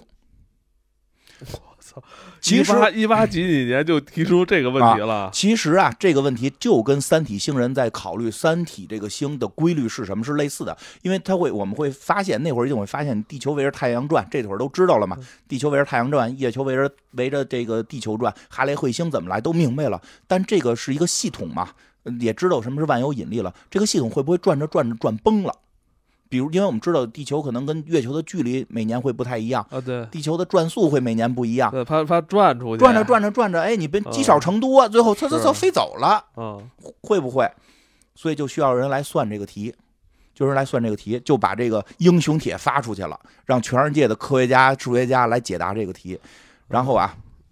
一共发了四道题，这道题是难的，后来觉得太难了，就出了三道别的简单一点的。说你想答哪道就答哪道，我们就以论文，我们觉得谁那论文最好，我们就给谁，对吧？结果只有四个人来回答这个第一个这个问题，就是这个地球系统，这个太阳系能不能稳定问题。其实这就是相当于这这问题，我现在觉得还挺环保的，这怎么感觉？然后呢，在这里边有一个人谁啊？据说啊，据说这个人的这个叫什么？他的这个论文比别人厚厚厚厚厚一倍都都多。大牛啊！大牛号称就是刚才我们说到近代近代三两个半这个数学全才之一的这个庞加莱。嗯，而且他据说啊，他在他的这个论文说，因为当时不许署名，因为万一一写名是谁，哎，我我喜欢他，我给他讲怎么办？不许署名，写一句暗语，说你到时候领奖来，你拿这暗语来。他写的暗语是什么呀？听着还特浪漫，叫“繁星无法被超越”。我操，还挺烧脑的，“繁星无法被超越”。他就提出了说的，哎，两个星就是一个星球就沿直线走或者停那儿，对吧？两个星球就互相围着转，有各种转法了，比如说是那个椭圆的，还有双曲线的，但是是能求出一定规律的。他研究出，如果这个星球数量超过三颗的时候，而且互相影响有一定影响的时候，是没有一个标准答案的，不稳定的，极其不稳定。如果是三星在一起，三星在一起的时候啊，开始还没说不稳定，就是说。答案会很很多很复杂，他画了几个，画了几种可能性。更有有意思在哪儿？他画了几种可能性之后呢，论文很厚，就是说证明这东西你可能没法得出一个通用解，说有几种几种形式得不出来，有各种各样编着花的。他画的那些图，其实大家可以在网上看到，有极其复杂，那个互相乱转。啊，我知道，我我以前也听说过这个，我就是也理解不了嘛，但是我用我自己通俗的理解，还就就明白了，也记住了。嗯。就是俩俩就是两两颗星嘛，就是一夫一妻啊，三个就是三角，对三角三角恋是不稳定的，对，是的，不稳定，没错。你你不要以为，哎，不要以为说的，哎，他离婚了，跟这个小三儿好了就稳定了，没准过两天他又跟前妻见面，哎呀，我还是觉得当年怎么对吧，就极其不稳定。你以为他走远了，一会儿他又回来，你以为他俩靠近了，没准他俩撞一块爆炸了，哎，你三角恋，你举这例子太太对了，你举这例子太对，就这么回事儿。但是不清，但是他呢，就是说呢，有几种特殊情况，我给你列出来，这几种情况是有解的，就我没法给你列出所有的解，但是我认为有几种情况是有答案的，就是达成什么条件就。就对，就可以和谐了。对，有有就是可以和谐的情况还特别多，我给你列出几个来，他就得奖了。得了这两千两千五吧，应该是两千五百克朗。之后更有意思的是什么呢？他得完奖之后呢，说那得发表论文嘛，对吧？因为我们这个皇帝给给这国王给弄的奖，我们得四处告诉大家说，你看我们国王悬赏这个，让现在又解决了我们这个一个大问题，对吧？就把这个发出去了。发出去之后呢，这个有编辑嘛？编辑是一年轻小伙子，应该是应该是应该是男的啊，就是就一年轻人吧。编辑是一年轻人，也是一数学也是数学家，但是这个。但是年轻嘛，好多事儿弄不明白，就问这个大神庞加莱，给他写信说这点我没懂，这点我没懂。然后庞加莱给他解释，我写这个的时候什么意思，写这儿什么意思，解释解释，就发现自己算错了。嗯，庞加莱发现自己算错了。然后呢，这个时候呢，这个举办方就说说，那你，那你得改，你不能让我们这皇帝评的一等奖出去答案是错的，这不让世界笑话吗？他就改，他又往里边又加了好多条件。这个时候他发现，他认为原他不是列了几种情况，说这几种情况能相对稳定吗？他这时候突然发现，在任何情况下，只要初始的情况有一点点变化，他走出那图形就不一样。嗯，就开始他以为啊，说有一点变化，他大概也走这个形状，只是往哪边偏点而已。这时候突然发现不是前头的这这个星球的速度啊，或者角度啊，或者什么，就一点点变化，后边就走出不一样的东西，完全不一样。我知道，我知道，我知道，因为我之前给孩子买过一玩具，就是那个几个塑料环儿，就一一个是塑料环儿，然后再来一个塑料片儿，然后每个上面都有那个小眼儿，然后你把塑料环摁在那儿，然后把那个塑料片儿圆的都是圆的。固定在那，它都是齿轮的，然后拿那个铅笔啊，对对对，你玩过那个吗？玩过玩过，你换一稍微小一点的。你看那个，你看那两个眼儿之间虽然离着特别近，但这个你只要一晃动一个眼儿，再去去拿铅笔转它，就完全出现完全不同的图形，就大概差别特别大。大概意思就是前边一点点差别，后边就会有巨大的变化。嗯。他这时候突然发现了，这叫什么？因为原来两颗星的时候，你有一点，它怎么也是互相围着转，可能就是圈大点，圈小点，怎么都是个圈对吧？或者到某个临界值才发生变化。他发现这回不是，稍微变一点就千差万别。他就他后来就说他是第一个发现混沌混沌状态的，叫混沌理论，就是就是类似于蝴蝶效应吧。初始状态的一点变化会导致后续的。大量的无序变化，所以这个时候他就得出一个结论：《三体》是无法得出一个准确的一个答案的。我操，那他等于就推翻了他第一版的那个答案。对，但是也不重要，他就是他只是多，他只是花了三千五百克朗把这个重新印了，但是他赔了一千。就是得了这奖的赔了那主要就是就是说，那就是说三星在一起的时候就找不着规律。对，规律是很难找出来的。而且呢，就是说现在啊，我们大家玩那个电脑，其实是有很多三星模拟器的。我玩那个宇宙沙盒，就也都是玩宇宙沙盒，就是做三星模拟器。这不是咱们这个古代还有一个这个这个这个什么是是一个哲哲学一说法吗？什么一什么一生二，二生三，三生万物 啊？可以可以。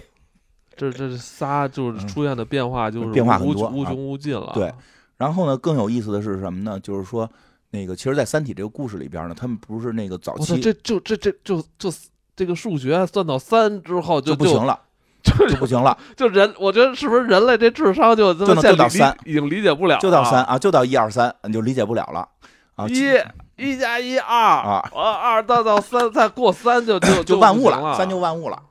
呃，不光这一个，我记得还有哪个，还有哪个事儿来的？是也是，就是一二都好弄，到三就完蛋，一下蒙圈了，一下蒙圈。他一到三就感觉是无穷，就就是就是有一个其他的一个一个一个数学的一个东西也是，你感觉一很好研究，二很好研究，一到三就变化无穷了。他而且呢，就是说，现在我们玩电脑是可以模拟出三星系统的。其实从理论上讲，那个用那个冯这个故事里边《三体》故事里边冯诺依曼那个人力计算机是可以模拟这个三星走动的。但实际我们还要注意一点，为什么不行？是因为这个宇宙不是只有三颗星。你玩那模拟器的时候只有三颗星，这个宇宙是有好多别的星的。那你就是说，如果加到四颗星，是不是五颗星？是不是就更乱了？对，因为它只是有三个太阳，这三颗星动的时候还受到其他的星的影响。由由于庞加莱研究出来，只要初始变化有一点点变化，整个系统就会就会发生天差地别的变化，所以它是没法得出一个准确的初始值的，就导致在这个故事里边，这个三体星是极其不可被预测。那我们这不九大行星咱都算出来了吗？九大行星是因为中间那个太阳特别大。哦，极其大，哦其他的都不是，其他的算不上，跟它是其他对三同同辈儿了，是吧？对，实际上就是说稳定的三星状态，你很简单呀，太阳、地球、月亮就就是三星状态。但是你实在你地球跟月亮，你你你没影响，你跟那个比就太小了。所以他这个故事里是三颗太阳，他有三颗太阳，那三个同辈儿的对，仨同辈儿的在一块儿较劲。哎，就是说，其实说两个同辈儿的，有一个稍微小点的，这个系统都乱。哦，就是这个这个。但是也宇宙也很奇妙啊！最近好像发现还有这更多星系。这这很多，我觉得很多那个朴素哲学都能解释啊。一个和尚什么挑水吃，两个和尚单单三和尚没水吃，三和尚没水，反正到三就解决不了了。到到仨就然后然后呢？然后这件事儿呢，应该好像在一八九九年的时候出的，后来到了一九零零年吧，我记得是。反正就是之后吧，有又有一个科学家把这个新说法了，没有新说法，就把这事儿给提到了一个高度了。哦，叫这个希尔伯特。其实咱们之前有期付费节目讲过希尔伯特，那个希尔伯特的酒店，就是关于无限，就一咱们从一到无穷那个里边讲过。这个希尔伯特是一个数学家，两个半数学全才，那半个就是他，号称数学界的无冕之王，冯诺依曼的师傅。这个这个。是这谁？好像是这个爱因斯坦那个数学老师的朋友。这个彭加莱是，其实这这刚才说这彭加莱，除了这个三星问题的解答，还弄了相对论的那个相对论的先驱。后来是他一直跟那个一一直跟爱因斯坦吵，后来爱因斯坦最终还是承认了他是先驱，他提前就搞出了一一些雏形的东西，然后同时也是拓扑学的这个开创者。说这个。希尔伯特呢，是在这个世纪之交的时候啊，他他上个世纪之上上个世纪之交了，说提出了一个一九零零年啊二十三个数学问题，说我们未来这个世纪有二十三个重大的数学问题需要解决，但是这里边没有三体问题啊，但是他举了俩例子，提完这些问题之后，举了两个经典例子，说有两个例子就代表了数学这个问题表达极其简单，但是证明极其复杂。第一个例子是费马定理，就是。A 的 n 次方加 b 的 n 次方等于 c 的 n 次方。当 n 大于二的时候，没有整数解，就是 n 等于二的时候是勾股定理嘛？三四五，这就是整数解嘛？说如果那个次方 n 大于二，没有整数解，一九九五年才证出来，就九证了九十五年吧。一九九就不止九十五年，这个这个理论提出来很早啊，但就是说从他说距距距离他说这件事又过了九十五年，一九九五年才证出这个了。另外一个题的就是三体，这东西看着太简单了，就是三个球。靠自由引，靠万有引力，它围着转，怎么转？但是你会发现你挣不出来，所以三体问题在那之后就成为了也是世纪的一个重大问题。科学家、数学家到现在还在研究，而且在研究这个过程当中，其实也推进了很多。跟应该是微积分相关的一些研究，是微分积分，我忘了，这我不太懂数学更高深的，就是对现代数学也做出了重大的这个推进。所以这个《三体》这个标题其实是来自于这个数学问题。嗯，这个这一点就很有意思的是什么？所以我觉得其实它核心想表达的是这个。在在故事里边，《三体》就是说三体星人他那边有三个恒星，嗯，老找不着这个他们运动规律，所以他们的生活环境特别的困难。对，所以他们是迫切想找到一颗能舒适生活的一个一个星系，所以就因为这个哈，对，所以他们要来宇宙地球。这个是故事内容嘛？所以我觉得刘慈欣想想表达的，想用这个故事告诉大家数学的重要性和物理科学的重要性，而且跟这个原著的作者不是跟这个原著里边的一个重要角色也息息相关。数学的本质是什么？逻辑，逻辑呀。这个故事里边，大家最喜欢的角色，第一男主就叫罗辑，就算是几乎几乎没有什么没有缺点，完美，没有啊，比较完美啊。这个这个，除了在搞对象方面缺少个性，这比较完美了，对吧？逻辑，而且你会这时候你再从这故事琢磨，三体星除了切断了质，就是用质子切断了这个这个地球科技的发展之后，还一直在干一件事儿，让地球没有逻辑。对对对。一直叫暗杀逻辑嘛，要让地球失去逻辑。其实我觉得这里边，其实这是一明喻，对，这是一个名誉，都不是暗语，名誉。你没有逻辑，你们就完了。对，而且后来诚心明显感觉就是更感性，对他做的那些决定什么更，他逻辑会弱一点，感觉他会更有一些感性的东西。而且逻辑最后推出，而且最有意思的是黑暗森林法则，逻辑是推理出来的。嗯，他不是从谁那儿听到的或者怎样，他是进行了推理，通过叶文洁告诉他的几个基础基础的这种这这种这个宇宙的理论啊，这个叶文洁一辈子这个总结出几个理论来，告诉了逻辑，告诉了逻辑，逻辑进行了推理，他推理出了这么一套东西，叫黑暗森林法则，然后去进行实践，去说对宇宙发送了一个密码，看那颗星球爆炸不爆炸。其实这一套里边特别像。就特别像，我个人觉得啊，有点像相对论的那个意思。我先有一套理论的这个支持，然后有我推理的过程，然后我需要再去去宇宙里边去进行一个探测，去进行一个观察，看这个观察实现不实现，对吧？最后相对论推完之后，也是我需要去看日食的时候，那个星星的光线变不变。逻辑也是这个，就是我有一些基础的给我的这个知识，然后我进行自我的推理，通过我的逻辑把它推出来，然后我去做一个。测试，其实说实话，如果那个测试就是后来大家不信逻辑，后来大家觉得逻辑是一个傻，是一个骗子，嗯，对吧？就是一个骗子，一个普通人，就什么咒语蒙人的，没人在观察那颗星球爆炸没爆炸。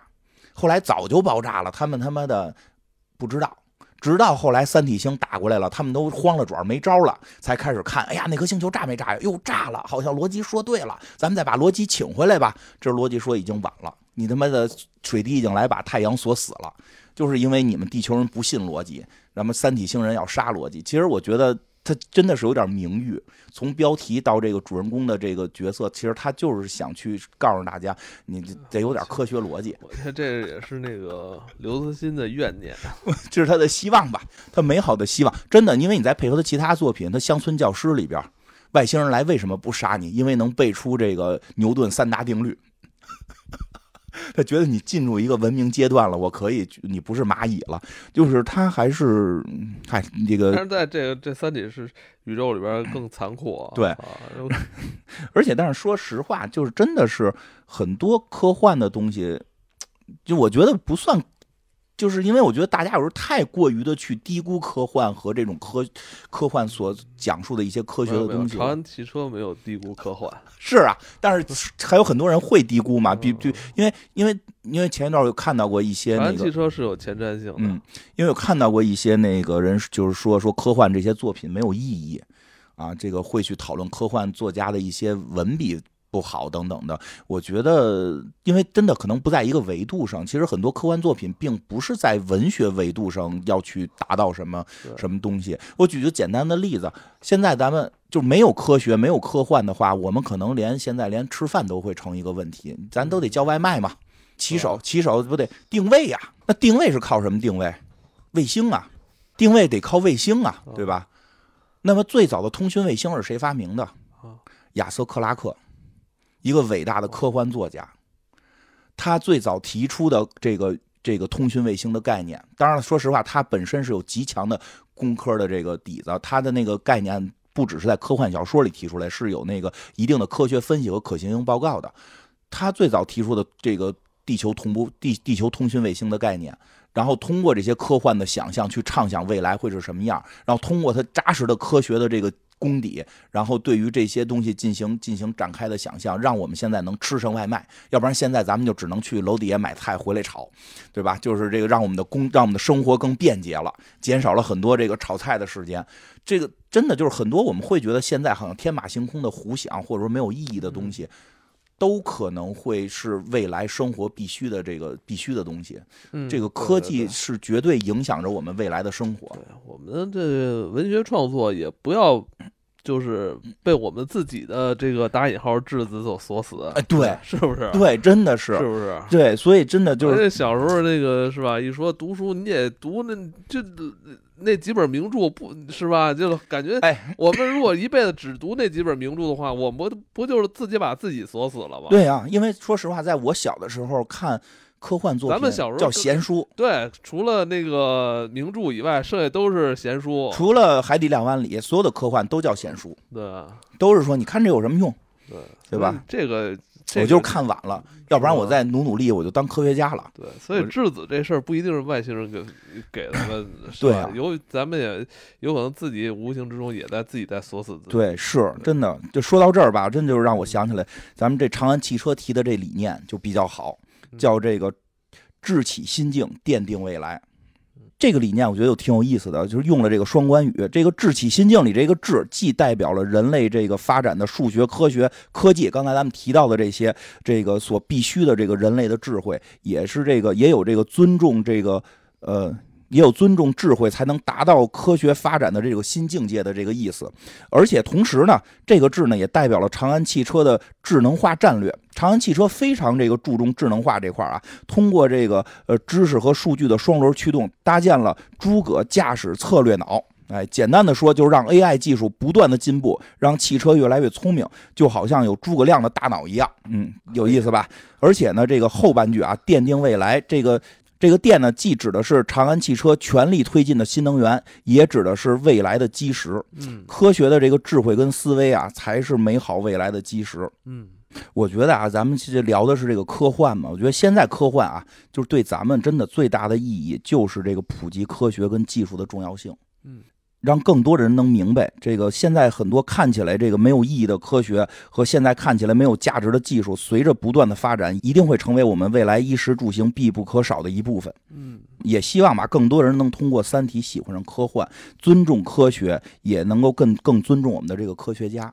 这个当然了，更希望有更多的像长安汽车这样的具有前瞻性的企业能够支持科幻，并且也自身着力在科学跟技术上发展。这个真的说了说回来还是这个科幻。最后吧，最后我还是刚才说嘛，希望更激动了，激动了，希望，希望更多的人，更多的人喜欢科幻。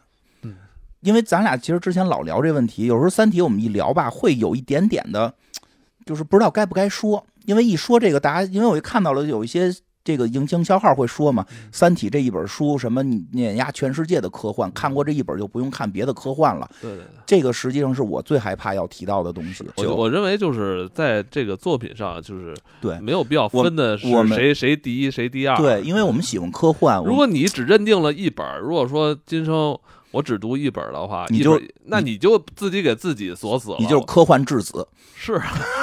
对不对？所以，所以最后这这一块呢，我想跟大家推荐一些科幻作品，是跟《三体》相关的。对，包括其实刘慈欣老师也有很多很优秀的作品。就我们一开始也提到《球状闪电》，对对对，乡村教师，乡村教师，咱们还没讲过呢，以后应该有机会会讲。赡养上帝，赡养上帝讲过了。嗯，流浪地球，对，流浪地球咱们也讲过了。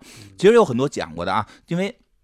比如说这个，我们其实更真的更希望的情况是什么？要大家看完《三体》，因为刘慈欣老师，我觉得也反复在说自己的很多作品是对这个啊。是有，他还有很多好优秀作品。对对对，而且大家都只集中在《三体》，那人那个别的刘老师其他书怎么办？对啊，对啊，其实艾文特别，艾文特别担心，说刘老师挣没挣着钱呀？对吧？《三体》这版权早卖出去了，大家能不能再追捧一本别的？还有其他优秀作品，咱也争取让刘老师都都卖出去，多卖出去啊！对啊，这会儿刘老师卖就能多卖贵点了嘛，对吧？而且再有一个什么呀？就是刘老师其实自己也说过，他觉得自己的很多作品是对亚瑟克拉克的致敬吧？对，早期我。记着有那个妖书上妖风啊，有说这些，也会推荐到一些，对吧？所以这里边我们也提到一想提一些跟《三体》里边的一些梗相关的，有一些是老师这个刘老师自己在故事里边就提到的，有一些呢是这个一些说如如果你喜欢这一部分，你其实可以看一些跟这个相关的科幻作品，我提几个吧，嗯。哎，先说一个跟科幻没关系的啊，但我觉得特别逗，是我这次在看的时候突然会心一笑的地方，因为他讲到那个就是三体星要来了，不是要来四百年嘛，中间有一段人类的那个经济崩了，嗯，对对对，但是那一段呢，这个主人公罗辑呢在冬眠，所以他并没有遇到这段时间。等他醒来之后呢，就跟他那个朋友大使遇见了大使的儿子，就他们在一块有一段聊天，就聊到哎。这个这个大使儿子好像也没遇到吧？遇没遇到忘了，就是问他们别人遇到过的，说说这个这个大低谷时期都出了什么事儿了？这就是说饥荒啊什么的。他然后说着说着，突然说了这么句话：介绍的人说，他说我见过饥荒大军啊，这个几千万人逃荒，在大平原上，这个沙土遮天，热天热地热太阳。这这这很熟悉，很熟悉啊！这个如果如果今年听过我们现实节目的，应该知道啊，这个。呃，天下粮仓的主题曲，后边没了，就后边就是还写了一些别的，就是，但是我其实我第一次看的时候，我就当时没反应过来，热天热地热太阳，怎么了？太阳爆炸了，流浪地球了吗？其实不是，是《天下粮仓》这部电影的主题曲，是专门为这个歌、为这个电视剧写的主题曲，所以它是跟《天下粮仓》强相关的。那首歌是应该是叫“热天热地热太阳”，热呃热的是一粥一饭一件衣裳，就是整个故事讲的是在乾隆年间的那个大饥荒，饿饿殍遍野嘛，对吧？这个。就是也晚上也刘刘慈欣也晚上看那《天上聊骚》的，一边看一边写，一边看一边写，而且就是他多的没，但是我觉得这就是哎，中国中国作家，就是说咱们自己的作作家的作品，让你感受能强的地方，他没有在说后头，但是。这一这这这热天热地热太阳之后，脑子里马上反映出来的就是什么米肉，对吧？吃人的米，吃人卖人等等这些现象，然后饿殍遍野的状态，全部在脑子里出现了。好香的五谷啊，对吧？什么李忠啊，田文静啊，就是。呃，这这个挺有意思，所以我我很确定的可以说，这个梗是来自于《天下粮仓》。刘慈欣老师应该也是非常喜欢这部作品的。这这同时期的，同时期，而且那会儿也能赶上，因为这部作品也是我最喜欢的央视大剧，就是央视出的大剧里边，这部我最喜欢。所以那会儿我觉得，哎呀，刘慈欣老师离我好近呀。贴贴了贴了贴了，这个是有点这个。后边还有的，他在书里边提到的吧？他在书里边还有一段提到了这个。中田芳树的《银河英雄传说》，哎，他他直接立，他直接引用了杨威利在故事里边杨威利说的话，这也是我们小时候一直玩的一个游戏。后来去看他的动画小说，这个小说嘛，里边说这个国家兴亡在此一战，但比起个人的权利和自由来，这道这些都算不得什么，各位尽力而为就行了。哎，老师肯定看过。对吧？就如果大家有兴趣，说这段话到底背后是什么意思，对吧？这个杨威利是谁？那跟他打的是谁？对吧？就是大家有兴趣可以去看看这个《银银河英雄传说》。然后还有呢，还有一个是什么呢？是他在里边说给送了一个阿拉伯老头一套书啊。那叫阿拉伯老头很明显就是就是拉登啊，因为他建立的叫基地，然后说的哎，你建立的是基地，所以我送你一套阿西莫夫的基地。我们其实也讲过基地，我们讲基地的时候也用了相关的梗，说这个本本本拉登应该是这个看过基地的书，所以给起名叫基地。对，当然这个因为我们没有采访过本拉登，不知道是真是假，所以也有很多听众指出这是一个谣传啊，就是说他可能并不是因为这个起的名，但可见。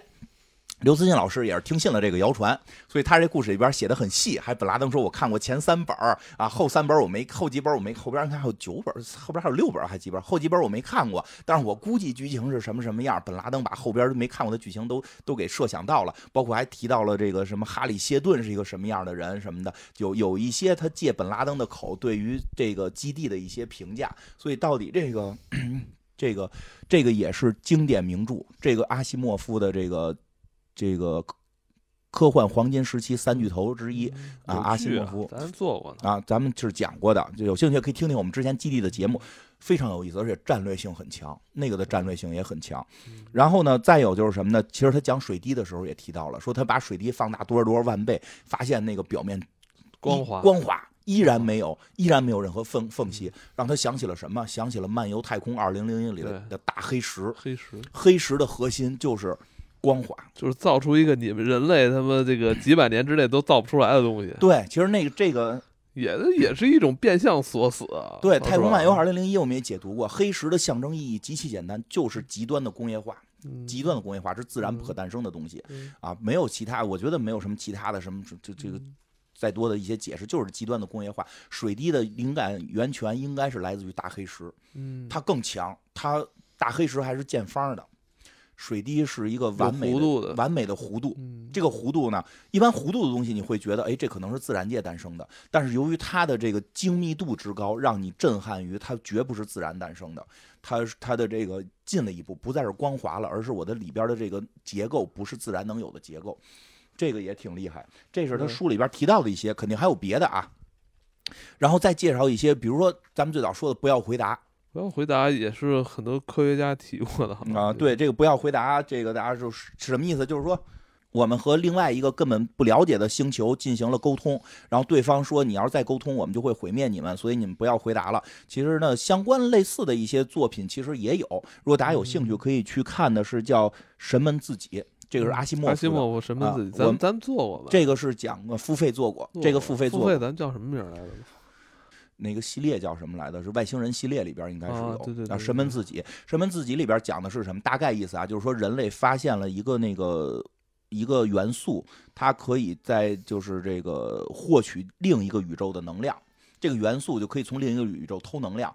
后来他们通过这个这个元素跟另一个宇宙进行交流，然后呢，对方那个交流的对方，因为我。对方等于是黑的嘛，就是我们看不到嘛。他那个故事第二章才写对方嘛，就第一章的时候，这边的这个观测员发现那边给给过来信号，信号叫你们关，我们关不了，你们关。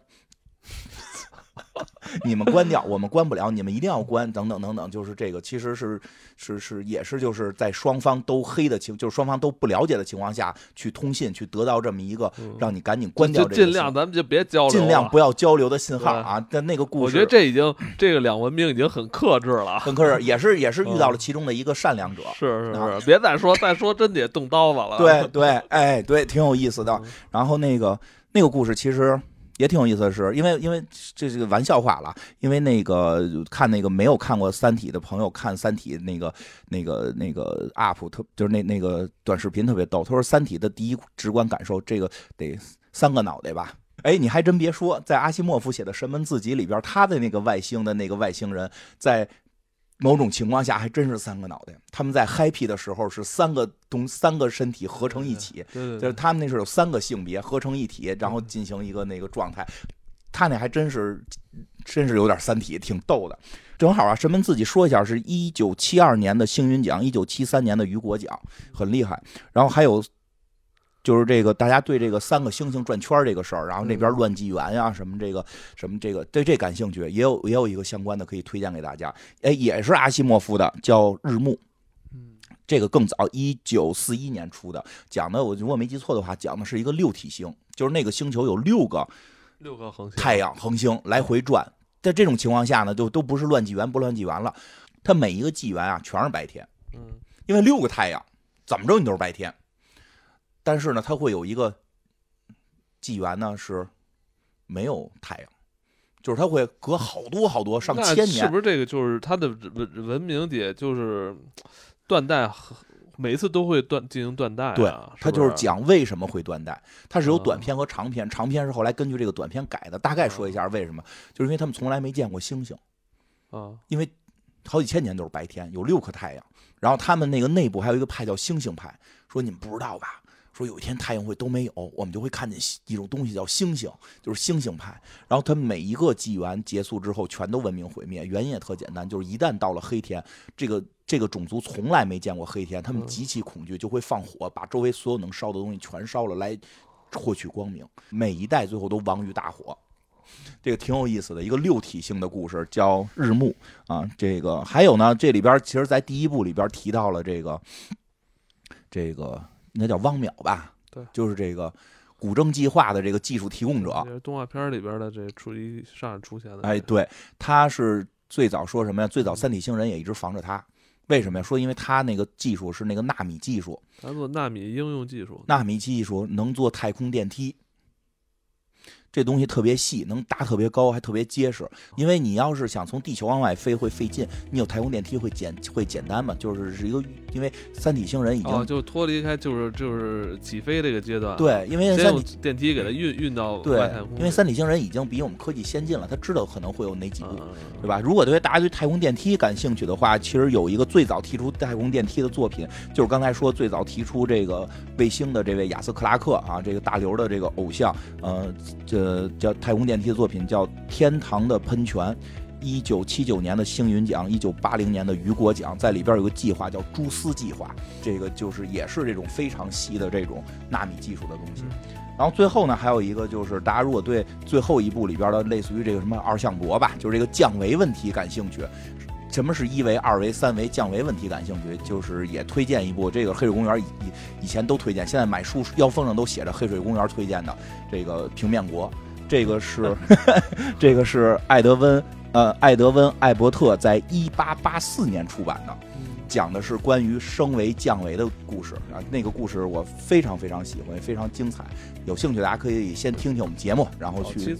对对对，所以还有啊，还有更多，我们就不多说了。但是也希望，如果大家喜欢《三体》，能够从《三体》走进这个科幻世界，然后去看到更多的这些。优秀的科幻作品，对吧？而且更重要的是，还是那句话，最后对于科幻的喜爱能够变成对科学的尊重，能够变成对这些科学家的尊重，对于这种科学数学的敬畏，其实是我觉得我们会觉得更有意义吧。我觉得可能也是大刘会希望看到的，也希望地球上有逻辑。是，呃，最后啊，再次感谢长安汽车的特约播出。对对，对啊，非常感谢这个长安汽车对。